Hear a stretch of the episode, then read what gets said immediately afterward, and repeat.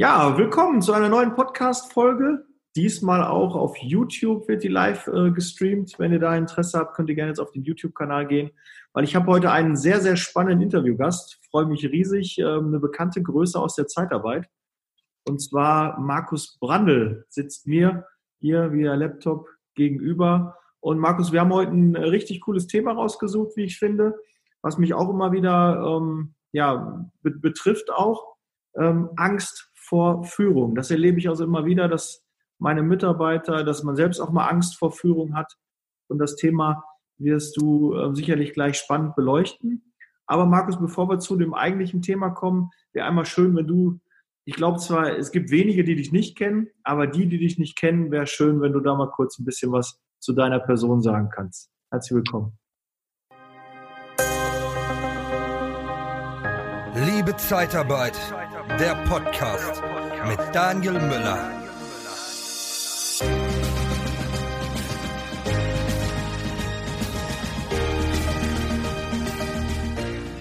Sehr gern. Ja, erstmal vielen Dank für die Einladung und für die Möglichkeit heute hier.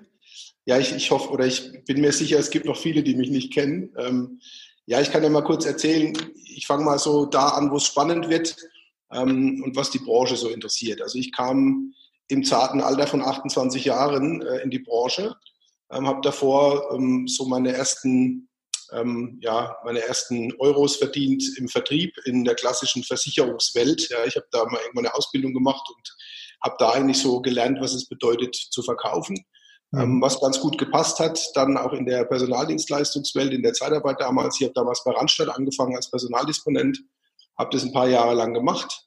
Und ähm, das Schöne war, ich war zu der Zeit damals einer der ersten, die sich mit dem Facharbeiterbereich bei Randstadt äh, beschäftigt haben. Das war noch total selten. Da war klassisch kaufmännisch oder, oder eben gewerblich Helferbereich. Ja. Und es war echt eine schöne Zeit, muss ich echt sagen und ähm, bin dann gewechselt zu einer Firma namens Graves Personalservice. Die gibt es heute nicht mehr, aus der wurde später Unique.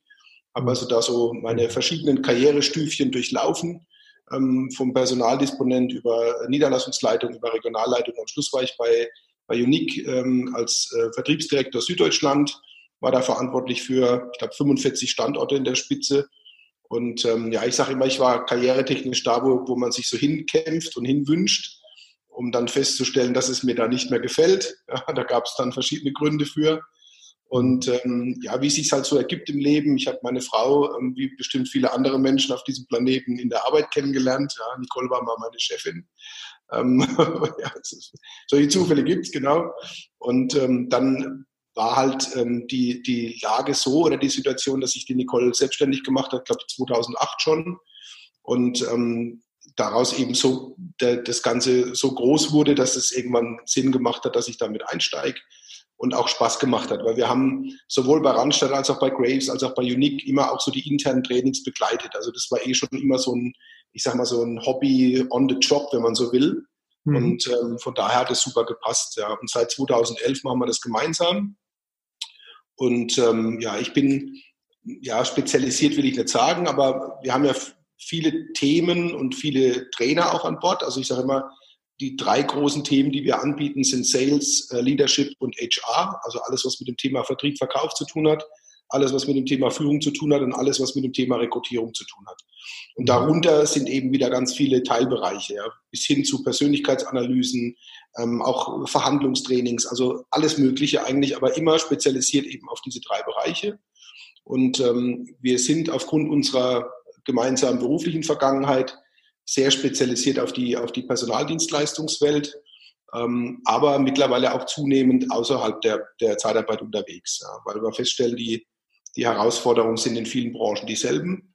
Und da passt schon einiges, wenn man so aus dem Dienstleistungsvertrieb kommt, wie wir das tun. Da gibt es viele Branchen, wo wir helfen können. Ja.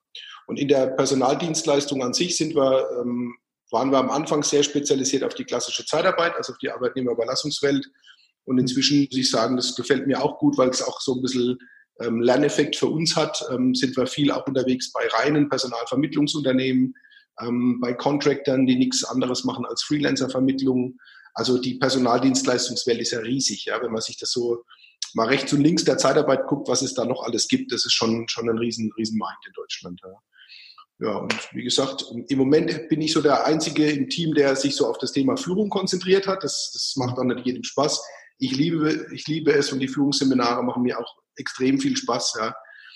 Und da gibt es ja auch permanent Weiterentwicklung. Ja. Das ist auch so, das steht ja nie still. Das ist auch irgendwie, ähm, da ist so permanent Bewegung drin im Führungsbereich. Deswegen. Das ist Rückschritt, ja. Ja, und äh, ihr macht auch noch die veranstalteten Expertentag, ne? Der jedes genau, Jahr der Expertentag ist so, wie soll ich sagen, der hat sich so etabliert. Ne? Den haben wir jetzt zum achten Mal gemacht. Du warst ja auch da ja. in Montagbauer. War wieder echt schön. Und ähm, ja, wir sind jedes Jahr so am Überlegen, machen wir noch mal einen oder, oder wie geht es im nächsten Jahr weiter? Ja, wir haben jetzt auch wieder direkt nach dem äh, Expertentag haben wir gesagt, klar, machen wir weiter. Also nächstes Jahr gibt es auch wieder einen, voraussichtlich diesmal im Sommer, also so früh Sommer. Wir haben mal gesagt, wir wollen mal aus dem Januar raus und vielleicht mal so Richtung Juni, dass man vielleicht noch irgendwie ein schönes Grillfest hinterher machen kann oder so irgendwas. Also mhm. Save the Date, Juni 2021, der nächste Expertentag. Wer will, kann sich jetzt schon auf unserer Homepage im Newsletter eintragen, dann kriegt er rechtzeitig eine Info dafür. Ja, Pitch haben wir auch schon mal gemacht, sehr gut. Nee, ja. ich verlinke das auch gleich in den Show Notes. Wird unten eingetragen, finden dann alle unten dann in der Beschreibung und können sich äh, per Link dann da auch dann per E-Mail eintragen. Ja, ja. Markus, äh, äh, das war wahrscheinlich noch die Kurzversion, weil du hast natürlich schon viele zahlreiche äh, Seminare schon gegeben und Trainings und Inhouse-Schulungen und Vorträge gehalten, äh, Buchlesungen und und und. Ihr habt ja ein paar Bücher rausgegeben. Ja. Also da ist, also wer, wer da auch Interesse hat, kann da gerne auch mal ein Buch von denen lesen. Ähm, sehr, sehr gut, was der Markus und die Nicole da machen. Ähm, Markus, kommen wir zum, zum Thema Angst vor Führung. Ähm, was glaubst du ist denn so, dass die, die, so die größte Schwierigkeit einer Führungskraft? Warum, warum entwickeln sich Ängste bei Führungskräften? Naja, ich glaube, das entsteht im Moment Entschuldigung, es entsteht im Moment vor allem dadurch, ähm, dass man zunehmend Schwierigkeiten hat in der internen Rekrutierung. Hm. Ist ja nicht nur extern schwer zu rekrutieren, sondern es ist auch intern ähm, zunehmend schwierig, ähm, ja, Kolleginnen und Kollegen zu finden, wo es wirklich harmoniert, wo man, wo man merkt, da ist von Anfang an jemand in der richtigen Branche, da hat jemand die, die Power und die er braucht. Das ist so der eine Part, der, der dazu führt. Und der andere Part ist natürlich auch der, dass sich die, die die Generationen an sich ein bisschen unterscheiden. Ja? Und dass man heutzutage in der Führung auch ein bisschen anders vorgehen muss, als man es vielleicht früher getan hat. Als mhm. bestes Beispiel, als ich jung war und mein Chef hat zu mir gesagt, hier mach dies oder mach jenes, dann habe ich das gemacht. Ähm, und heute fragen die, die jungen Leute halt äh, nach dem Warum. Ja? Und äh, daran muss man sich gewöhnen. Also es ist zum einen so ein bisschen ein, ein Unterschied, äh, Unterschied, im Mindset da, der, derer, die geführt werden. Ähm, zum anderen kommt so eine gewisse ähm, Situation dazu, dass, dass, die, dass die Menschen heute halt Auswahlmöglichkeiten haben ohne Ende und dass es auch eine niedrigere Hemmschwelle scheinbar gibt, den Job zu wechseln bei vermeintlich kleinen Problemchen. Also dieses, dieses, ähm, das kann man schon beobachten, dass es eine relativ geringe Hemmschwelle gibt, heutzutage den Arbeitgeber zu wechseln. Ähm, und da leiden teilweise die Führungskräfte so ein bisschen drunter, weil sie natürlich sich auch fragen, Mensch, was mache ich falsch? Ja? Bin ich schuld? Ist immer die Führungskraft dran schuld, dass jemand geht? Und das glaube ich eben nicht. Das ist nicht immer die Führungskraft dran schuld, sondern das hat auch viel mit der Einstellung der jeweiligen äh, Mitarbeiter zu tun. Aber das alles, so dieser ganze, ich sag mal, dieser ganze Mix führt so ein Stück weit dazu, ähm, dass die Führungskräfte zunehmend Angst haben, einfach ähm, ein Stück weit konsequent zu führen, auf, ja, auf der einen Seite, ja. ähm, sich auch mal durchzusetzen, vielleicht auch mal unpopuläre Maßnahmen ähm, irgendwo zu, zu treffen, ähm, vor lauter Panik bloß niemanden auf die Füße zu treten. Und ich sage ich sag seit Jahren schon in meinen, in meinen Führungsseminaren, es gibt eigentlich zwei, zwei Riesenfehler in der Führung. Es gibt viele Führungsfehler, ja, die sind hinlänglich bekannt, aber zwei, die mir immer wieder aufgefallen sind in meiner eigenen Vita oder in meiner eigenen Zeit, als auch jetzt der eine Fehler ist, ähm, ich versuche beliebt zu sein bei meinen Mitarbeitern. Also auf Teufel komm raus, ich will beliebt sein. Und der andere Fehler ist, dass man kein, keine Entscheidungen trifft. Und beides führt am Ende des Tages dazu, dass genau das Gegenteil passiert. Also eine Führungskraft, die weder Entscheidungen trifft und auf Teufel komm raus beliebt sein will, hat mit Sicherheit nicht das Standing bei den Mitarbeitern, die sie braucht. Ja. Und es hm. ist so dieser, dieser Teufelskreis, in dem sich viele bewegen. Und dann fehlt am Ende die Klarheit in der Führung. Es, es führt ein Stück weit die Achtsamkeit in der Führung. Ähm, die jungen Führungskräfte, die sich mit, mit Führung beschäftigen, lesen natürlich überall, Motivation ist wichtig und Wertschätzung und so weiter, was ja auch stimmt. Aber das ist eben nur die eine Seite der Medaille. Und ähm, ich sage halt auch immer dazu, wenn ich mich so an meine, an meine Führungskräfte erinnere, die, die ich selber erlebt habe in meiner aktiven Zeit, ähm, also die, von denen ich am meisten gelernt habe und von denen ich heute noch profitiere, ähm, waren teilweise auch die, die auch wirklich konsequent waren, die auch mal hart waren, die dich auch mal irgendwo auf den Topf gesetzt haben und die auch mal klar und deutlich gesagt haben, wo die Grenzen sind. Von denen habe ich viel mehr profitiert als von denen, die nett und lieb sind. Und das ist so ein bisschen die Situation, in der sich aktuell viele, viele Führungskräfte bewegen und da einfach ihre Problemchen haben. Ja.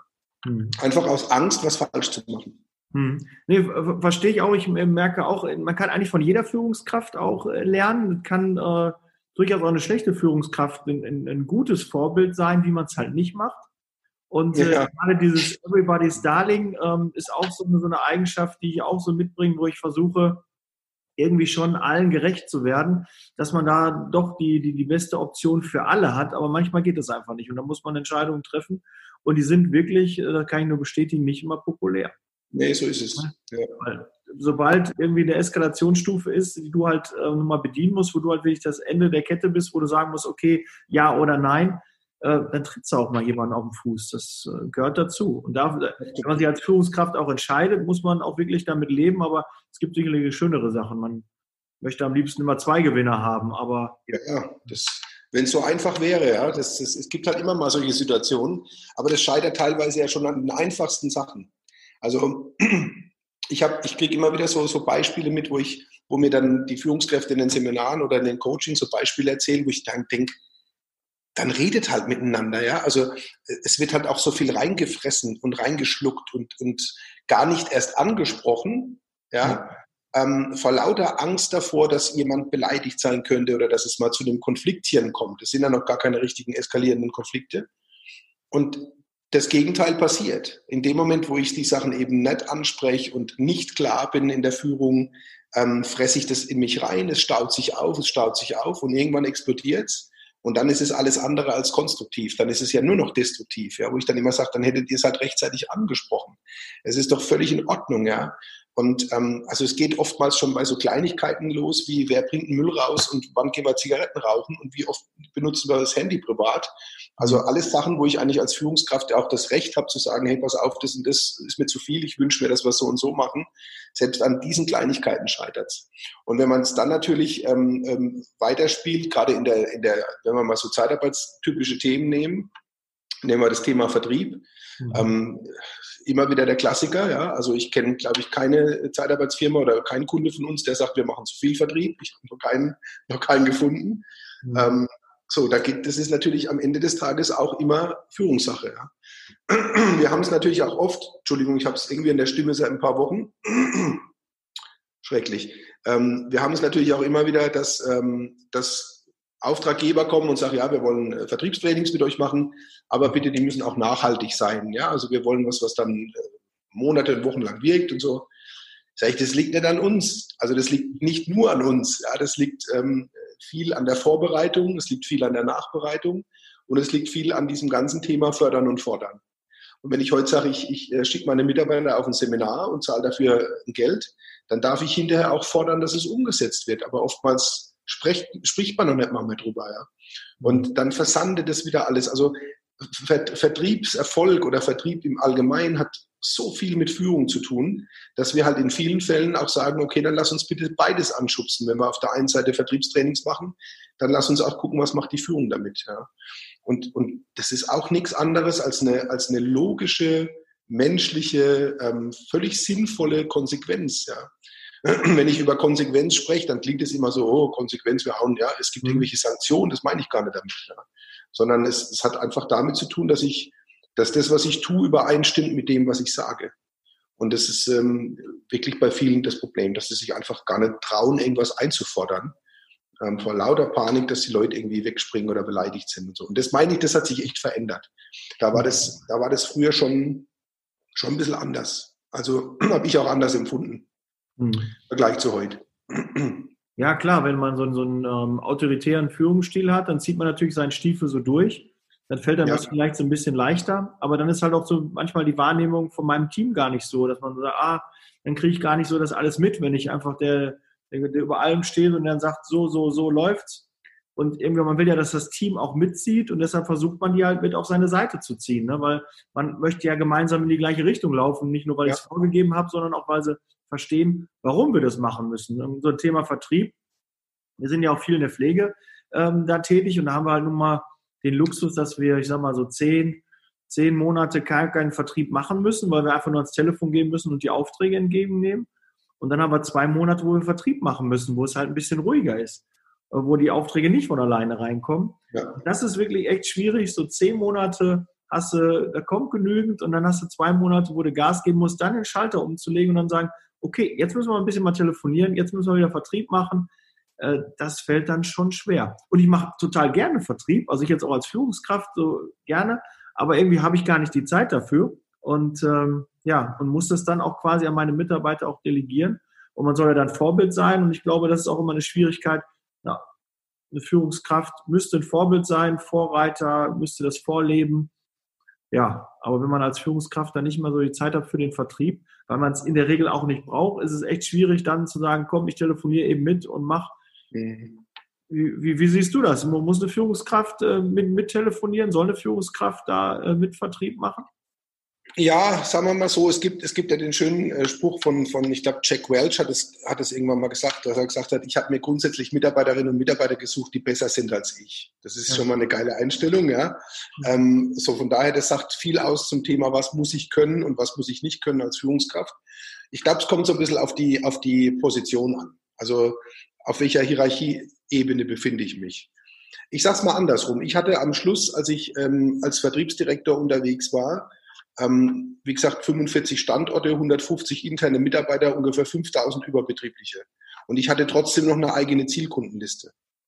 Hm. Und das ist, da, da kam ich jetzt auch nicht jeden Tag dazu. Aber das war allein schon dieses Signal auch an, an, an die Mannschaft. Unser Chef macht selber auch Vertrieb, ja. Dass das weniger wird, je höher man kommt in den einzelnen Stüfchen, weil man einfach weniger Zeit dafür hat, ist auch klar. Ähm, aber ich finde schon, in einer, in einer Vertriebsorganisation sollte, soll, sollten die Führungskräfte selbst da in irgendeiner Form Flagge zeigen. Eine mhm. andere Möglichkeit ist es, dass man an der, in der Einarbeitung hilft. Also, dass ich als Führungskraft sage, okay, ich mache jetzt selbst keinen Vertrieb mehr in dem Sinn, aber ich helfe, wenn neue Leute anfangen und, und mache mit denen mal ein Telefoncoaching. Ich hocke mich da dazu und telefoniere mit denen. Ich fahre mit denen raus in den Außendienst. Ich bin, ich bin am Schluss noch mit meinen Azubis in Außendienst und mit denen Kaltakquise geübt. Also ich will mich jetzt nicht darstellen als so nach dem Motto, es war alles gut. Ich habe auch meine Fehler gemacht, um Gottes Willen, und viele meiner ehemaligen Mitarbeiter können das wahrscheinlich bestätigen. Aber wenn du danach fragst, muss ich sagen, da bin ich schon Fan von. Ähm, zumindestens der Zeit, also die ich zur Verfügung habe, angemessen ein Stück weit vormachen können. Und da haben auch wieder viele Angst vor. Das ist auch wieder so ein Angstthema, ja, gerade die dann vielleicht länger raus sind. Und ich sage denen auch immer, hey, ihr müsst da jetzt nicht die Supervertriebler sein. Also wenn ich jetzt heute als Regionalleiter beispielsweise oder als Gebietsleiter ähm, oder auch als Niederlassungsleiter mich mit einem neuen Disponenten dahin hocke oder auch mit meinen Kollegen und sage, komm, wir telefonieren mal ein bisschen zusammen, ähm, dann heißt das nicht, dass ich besser sein muss als meine Mitarbeiter. Es geht nur ums Tun. Das ist einfach nur dieses Signal, meine Chefin oder mein Chef macht mit. Ja, und, und ich glaube, das reicht schon oft als, als Inspiration, weil ich bin natürlich bei all dieser, ähm, ich, ich, bin, ich bin so ein Fan von, von beiden Welten. Ich bin, ich sage in meinen Seminaren immer, wer nicht loben kann, darf bitte auch nicht kritisieren. Ähm, weil ich, ich hasse diesen Spruch, nicht geschimpft ist klug genug hier, dieses schwäbische Ding da, ja. Mhm. Ähm, also ein Chef sollte schon wertschätzen und loben und, und ähm, Komplimente machen können. Ähm, aber auf der anderen Seite darf er auch extrem konsequent sein und extrem hartnäckig sein und extrem fordernd sein, weil anders funktioniert es einfach nicht. Ja. Und ähm, in diesem Spiel, das gelingt mir natürlich als Chef oder als Chefin einfacher, ist ja logisch, wenn ich selber auch mitturne, ohne dass ich es jetzt permanent mache. Aber ich turne mit und ich glaube, die, die Vor Vorbildfunktion ist schon mega wichtig. Und das sehe ich immer an den, an den Beispielen, gerade im Niederlassungsbereich, in den Niederlassungen, ähm, wo es wirklich brummt, ja, die ein gutes Geschäft haben, wo die Zahlen stimmen, die nicht jammern und so. Da ist immer die Niederlassungsleiterin oder der Niederlassungsleiter mit der stärkste Vertriebler oder mit das Zugpferd, was vorne rausrennt. Ja. Mhm. Das glaube ich schon, dass es mega wichtig ist.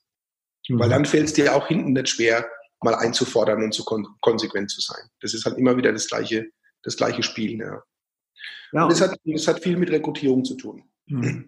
Ja, die Führungskräfte müssen ja jetzt auch so ein bisschen, ich finde ja auch mal so ab Niederlassungsleiter, die arbeiten ja ein, sollen ja eigentlich ein bisschen mehr am, am Unternehmen arbeiten. Also ich sehe jetzt so, die, die neue Führungsebene ist ja jetzt eigentlich so aufgebaut, dass ähm, ja, die sich eher darum kümmern, äh, dass es allen Mitarbeitern gut geht, dass es keine Störungen gibt. Die Klimaanlage fällt aus, dann kümmere ich mich mal darum, dass äh, die Klimaanlage wieder funktioniert, dass man da irgendwie schaut, äh, dass da keine Störungen einkommen, dass sie einfach in Ruhe arbeiten können. Motivation auch ganz wichtig, weil gerade in der Zeitarbeit, muss ich dir nicht erzählen, gibt es einfach auch mal beschissene Tage, wo man wirklich keinen Bock hat, wo man das alles nicht auf die Reihe kriegt, wo es wirklich nicht schön ist, wo man nur Abwatschen bekommt ja. keine Erfolge hat, dann noch eine große Abmeldung, äh, da muss halt viel motiviert werden.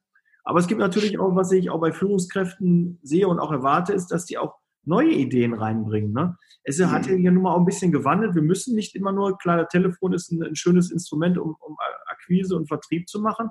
Aber mittlerweile im Social-Media-Bereich, im Internet, gibt es genügend Möglichkeiten über Post, E-Mailings noch, was ja noch ein bisschen retro ist. Aber da kann man auch automatisiert halt mittlerweile auf Kunden ja. suchen. Und das sehe ich halt auch, dass sich auch Niederlassungsleiter und auch Regionalleiter mit dem Thema auseinandersetzen müssen. Aber ich habe es ja auch mitbekommen. Es sind natürlich sehr viele Führungskräfte in der Zeitarbeit und auch Geschäftsführer schon älter. Und die muss man natürlich für diese Dinge langsam öffnen. Dein Vortrag äh, Digital äh, Leader äh, ging ja auch in die Richtung. Das ist gar nicht so einfach, da diesen Turnaround zu schaffen, dass das auch umgesetzt wird. Ja, gerade heute Morgen habe ich wieder mit einem Kunden telefoniert, der mir das auch bestätigt hat, gesagt hat, ähm, wir haben Niederlassungsleiter, die, die weigern sich mit Facebook oder sogar mit Xing zu arbeiten, weil sie da nicht sein wollen. Ja. Mhm. Was soll man da sagen? Ja, das hat heute mit Wollen nichts mehr zu tun. Also das, das geht nicht mehr darum, ob das einer toll findet oder nicht oder ob das einer will oder nicht, sondern es ist einfach eine Frage ähm, der Zeit und der, der Entwicklung und es geht einfach nicht mehr ohne. Ja, also so sehe ich das jedenfalls wie stark man das macht und wie, wie, wie intensiv ist er dann nochmal auf einem anderen Blatt. Aber du hast recht, ich habe es auf meinem Vortrag auf dem Expertentag auch gesagt, auch da findet ein Wandel statt. Ähm, es hat was mit dem Alter zu tun, sicherlich, logisch. Ja, die, die Jungen tun sich da einfach leichter als wir und sind da viel schneller. Und äh, ich habe es so schön, äh, habe ja erzählt, meine Tochter äh, bringt mir gerade bei, was mein iPhone alles kann, wobei ich eigentlich immer dachte, ich beherrsche es besser als sie, die ist 13. Ja. Ähm, da müssen wir einfach auch aufwachen und ein bisschen auf die Jungen hören. Das gehört bestimmt auch dazu zur Führung. Aber gleichzeitig das mit den Ideen, da bin ich völlig bei dir. Also diese, was, was oftmals das so ein bisschen verhindert, also es gibt zwei Sachen, die dieses ganze Thema Ideenreichtum und, und so verhindern. Das eine sind eingefahrene Hierarchien, alte Regeln, alte Spielregeln, nach denen schon seit 30 Jahren gearbeitet und geführt wird und die keiner, keiner überprüft, ob die überhaupt noch aktuell sind. Ja. Ähm, das ist so der, der, der, der eine Grund, was das verhindert. Und das andere ist tatsächlich der Zeitdruck. Ähm, also dieser Stress, der in der Zeitarbeit speziell da ist. Und ich empfehle auch den, den, den Führungskräften immer, ihr müsst euch dieses, diese, diese, diese Zeitblöcke auch wirklich einplanen und blockieren, wo ich vielleicht auch als Niederlassungsleiter einfach einmal im Monat mal zwei Stunden mir einplanen, wo ich, wo ich mal strategisch arbeite, wo ich wo ich mal drüber nachdenke, macht es noch Sinn, was wir hier tun? Ähm, was könnte man mal anders tun? Kann ich mal irgendwo was ausprobieren, mal eine neue Software, mal irgendwie, ja? Das fehlt denen einfach, weil sie permanent am Reagieren sind. Das ist keiner am Agieren, die sind permanent, permanent nur am Reagieren. Ja. Und dann bleibt es leider auf der Strecke, ja. Und das ist echt schade, weil die, die, gerade diese ganze Digitalisierung, es wird ja immer so verteufelt, das Gegenteil ist ja der Fall. Es gibt ja so viele tolle Möglichkeiten, die man hat, die man zu wenig nutzt, weil man dann wiederum keine Zeit hat, was ja eigentlich bekloppt ist, weil eigentlich sonst mehr Zeit schenken. Ja. Also ist auch so ein bisschen ein Teufelskreis, der da herrscht. Ja. Aber auch da, Thema Vorbildfunktion, ähm, wenn der Chef nicht mitzieht, warum, warum sollen die Mitarbeiter mitmachen? Und wenn die, die Führungsetage da nicht vorne rausrennt als Vorbild, dann werden es die Mitarbeiter auch nicht machen. Ist auch logisch. Das ist immer, immer der gleiche Mechanismus, der da abläuft. Ja. Hm. Ja, also auch wenn, wenn ich von der Fortbildung komme, haben meine Mitarbeiter schon Angst, weil da habe ich wieder neue Ideen. Da hat der Daniel ja, ja, genau. im Gepäck und dann kommt ja. der zack, zack, zack, zack, zack. Und äh, ja, ich habe so eine Eigenschaft, dass ich halt wie so ein Elefant, ich vergesse halt nichts. Und ich gehe den halt konsequent immer wieder, steige ich den auf die Füße und sage, das müssen wir noch machen, ist das schon gemacht? Wir haben so ein großes Vision Board jetzt ins Büro gehangen Ja. Wenn ich dann irgend so eine Idee habe oder ein, einer meiner Kollegen hat, ein Mitarbeiter hat eine Idee, dann machen wir direkt so ein Pepper dran, damit das nicht vergessen wird. Ne? Dass man immer wieder drauf guckt und sagt, okay, wir müssen das umsetzen. Wir haben jetzt zum Beispiel Bewerbervideos. Stand jetzt so mhm. lange dran, wir wollten jetzt auch für Social Media Bereich richtig, richtige Bewerbervideos, nicht mehr mit Stockbildern arbeiten, nicht mehr mit äh, irgendwelchen fiktiven Leuten, die keiner kennt, sondern mit eigenen, wirklichen Mitarbeitern. Mhm. Das ist halt Social Media auch. Ne? Das ist ja nun mal auch so, so ein bisschen mein Thema da, ähm, dass es halt wichtig ist, dass es echt ist und real, also wirklich, ne? nicht irgendwelche Leute, die man nicht kennt, Super Idee. nicht anrufen kann. Und äh, ja, hat ein paar Monate gedauert, aber jetzt haben wir es umgesetzt. Und so muss man auch, würde ich alle Empfehlungen machen, schon mal so ein Learning, macht euch so ein Vision Board, packt da die Dinge ran, die ihr, die ihr ändern wollt, wenn euch was in den Sinn kommt, auch wenn das nicht alles sofort schafft, aber sie werden nicht vergessen. Ne? Das ist halt auch, wir haben jahrelang, wirklich, ich bin jetzt 13 Jahre bei meiner Firma und wir haben jetzt, ja, wir haben eigentlich alle zwei, drei Monate haben wir spätestens ein Niederlassungsleiter-Meeting und sind erst jetzt so seit einem Jahr, anderthalb dahin gegangen, dass wir die Agenda vom, von, der, von dem vorigen Meeting einmal rausholen und das durchgehen, auch wenn es eine Stunde dauert. Aber das hat Nachhaltigkeit. Und dann weiß man auch, okay, was passiert. Ne? Es muss ja auch was passieren. Wer ist dafür zuständig? Und was vielleicht auch noch wichtig ist, was viele auch vergessen bei so einer To-Do-Liste, wer hat denn aktuell den Ball? Das heißt, mhm. wer, wer, wer ist denn gerade jetzt zuständig? Wer, ist es zwar schön, wenn jetzt der Niederlassungsleiter oder der Regionalleiter oder der Geschäftsführer die Verantwortung jetzt gerade hat, aber wer ist jetzt gerade im Doing? Wer, wer muss jetzt gerade was liefern? Das ist halt auch wichtig, dass sich auch keiner ausruhen kann. Ich sagen kann, ich habe davon nichts gewusst, ich weiß nicht, ich bin zwar Führung, ich habe das abgegeben, aber muss halt auch wissen, wer ist jetzt am Zug und wer macht was und das muss auch dann kontrolliert werden. Aber das ist natürlich immer, nervigt auch die Kollegen immer, weil ich immer derjenige bin und was haben wir jetzt da gemacht? Passiert jetzt da was? Können wir da? Äh, es ist halt immer der Anstoß, äh, der ist halt nicht immer so, so gern gesehen. Ja, ich sage ich sag, ich sag auch immer bei diesen Meetings, ich war auch immer ein großer Fan von Meetings. Wobei ich auch sagen muss, ich glaube, ich habe bis zum letzten Tag an meinen Meetings rumgeschraubt, weil ich nie zufrieden war, so hundertprozentig. Aber ich glaube, dass wenn bei einem Meeting am Schluss nur zwei Sachen rauskommen oder drei, die dann aber auch gemacht werden, alles gut, dann hat sich der Tag schon wieder gelohnt. Schlimm sind diese Meetings, wo dann am Schluss ein Protokoll rauskommt von 27 Seiten, ähm, hinten 5000 To-Dos und keiner fühlt sich zuständig und dann, und dann wird's nie mehr gemacht. Sowas habe ich auch alles erlebt, das ist alles Schrott. Ja. Zwei, drei Doings, wo man dann wirklich sagt, okay, das bringen wir jetzt auf die Straße. Und klar, nur die Ideen bringen uns weiter. Ideen haben die Welt verändert, schon immer. Ja. Und die müssen natürlich von oben kommen. Aber auf der anderen Seite halt auch, und da bin ich wieder beim Eingangsthema, sie müssen halt auch konsequent umgesetzt werden. Und da ist mir so ein bisschen der Zug zum Tor in letzter Zeit verloren gegangen. Hast du denn ein paar Tipps, was man da machen kann? Oder gibt es da so ja. Tools, wie man äh, damit arbeitet? Checklisten arbeiten oder was? Ja, es gibt, so? ich sage mal so, ich sage natürlich, es ist immer, also das ganze Spiel geht ja am Anfang los, wenn ich jemanden einstelle. Ich habe es vorhin schon mal angedeutet, das Ganze beginnt ja bei der ganzen Rekrutierungswelt, ja. Und ich kann halt der Branche insgesamt nur den Tipp geben, hört auf, Kompromisse zu machen. Mhm. Also es werden halt auch teilweise Kompromisse bei der Einstellung gemacht. Ja, wo, wo, man, wo man Menschen dann einstellt, obwohl man eigentlich sagt, naja, mal gucken, ob es klappt. So. Das ist immer das Erste, wo ich einfach nicht nachvollziehen kann, bei allem Druck, den man hat. Ich meine, ich habe das, die Fehler habe ich auch schon gemacht. Das war in meiner Zeit auch schon ähnlich, dass man Standorte nicht besetzt hatte und so weiter, ja. Und vor lauter ähm, Elend und Druck, dass man diesen Standort besetzt hat, äh, hat man dann Kompromisseinstellungen gemacht. Das würde ich heute nicht mehr machen. Also heute würde ich eher sagen, dann müssen wir gucken, wie wir die Zeit rum, oder ich muss noch mehr Power da reinstecken, um da die richtigen zu finden. Ähm, also damit geht schon mal los. Ich würde das Gegenteil heute tun. Ich würde, hätte ich eine Zeitarbeitsfirma, würde ich die Hürden extrem hoch machen. Also so nach dem Motto, bei mir kommt auch nicht jeder rein. Wär, ich würde mit Auswahlprozessen arbeiten, ich würde mit, mit irgendwelchen ähm, Tools arbeiten, die es heutzutage gibt, Richtung Cultural Fit, Richtung Persönlichkeitsentwicklung ähm, ähm, und so weiter, also gerade so Insights-Geschichten oder sowas. Und danach und, und, und ab dem Zeitpunkt ist es wichtig, dass man in der Führung Klarheit reinbringt, dass Erwartungshaltungen klar und deutlich kommuniziert werden. Das ist auch immer wieder das Spiel, was nicht gespielt wird. Mhm. Also klare Erwartungshaltung setzen, das und das und das wird erwartet von dir, lieber Mitarbeiter, das und das und das liefere ich dir als Arbeitgeber. Ähm, und wir haben Beispiel innerhalb der Probezeit haben wir folgende Vorstellung, ganz konkret. Bam, bam, bam, bam. Ja. Wir führen so und so, wir kontrollieren so und so oft, dafür geben wir dir alles, was du brauchst. Ja. Also, dass das klar ist. Den Leuten fehlt einfach die Klarheit.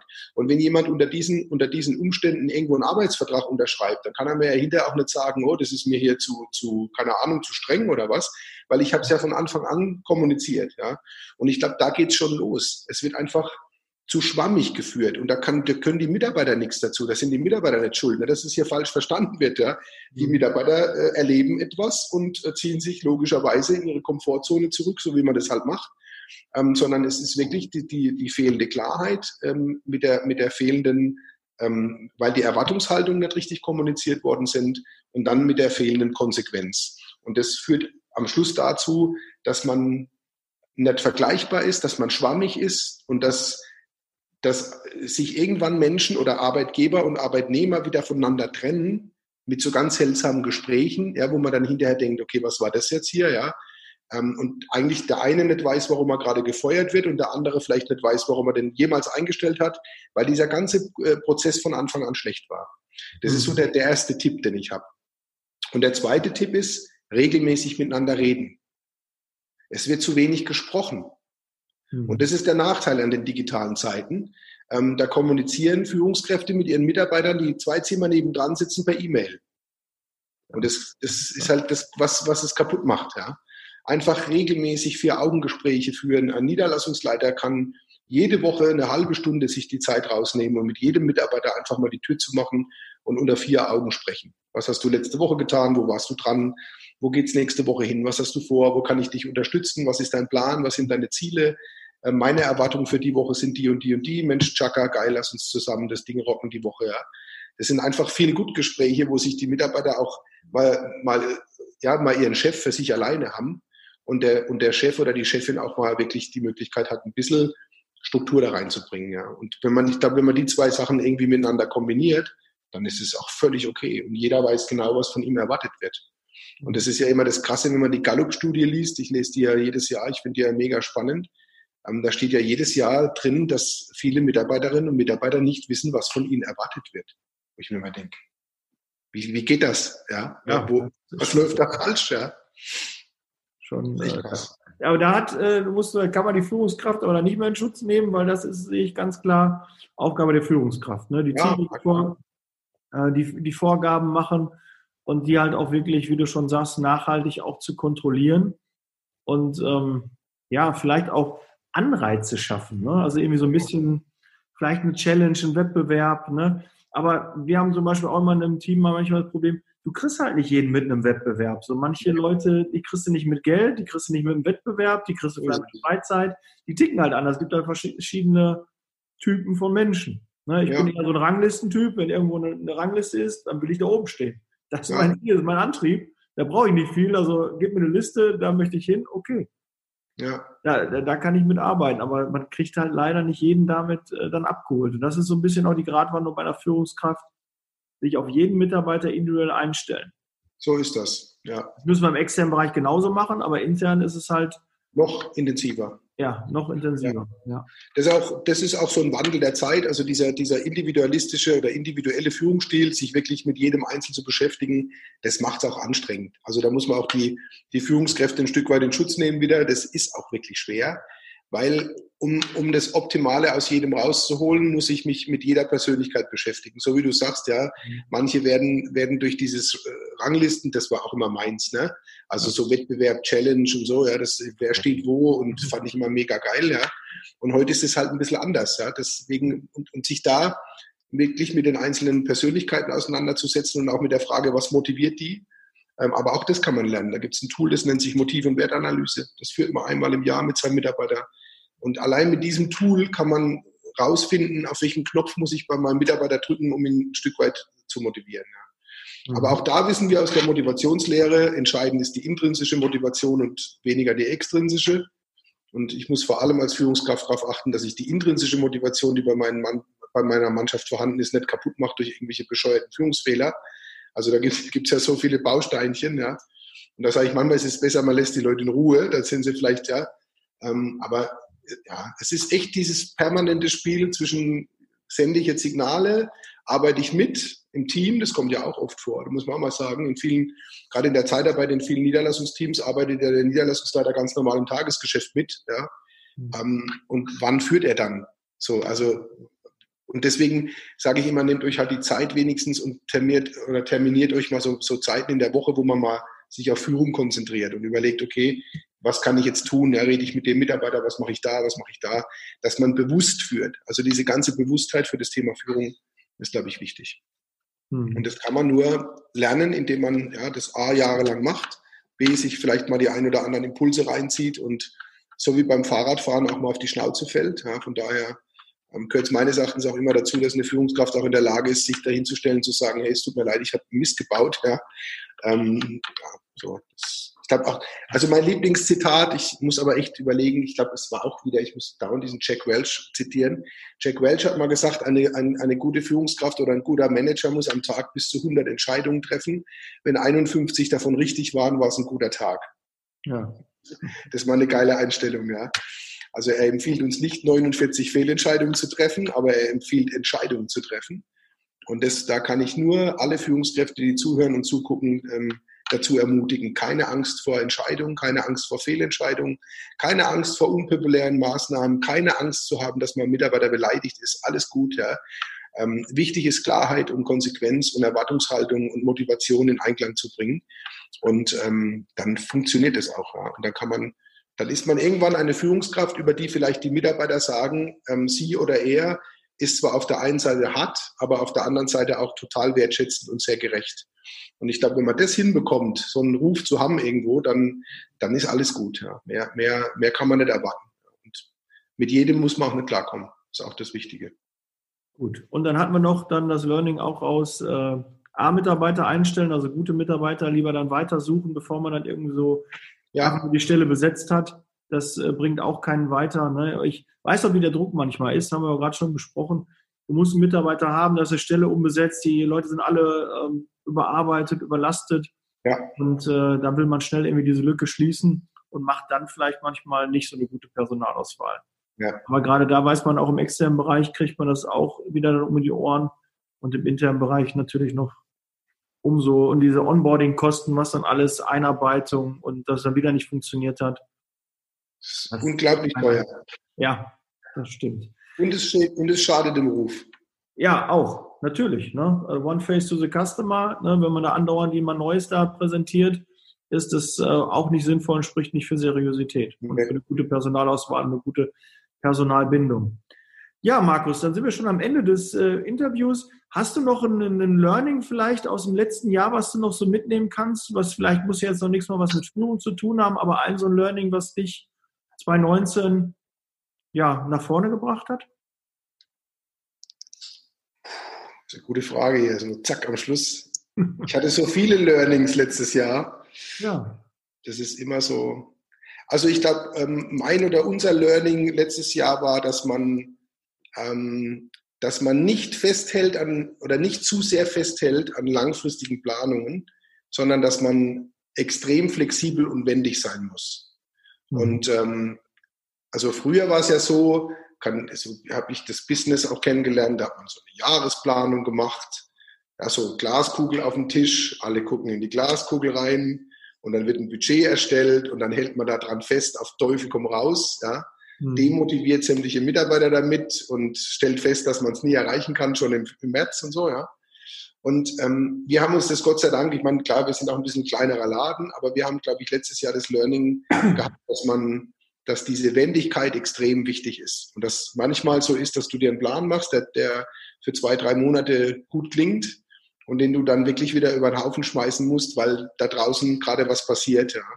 Und diese Wendigkeit sollte sich die Branche auch in irgendeiner Form erhalten. Das ist extrem wichtig. Ja. Plant nicht zu langfristig, sondern guckt von, von Quartal zu Quartal, was, was notwendig ist.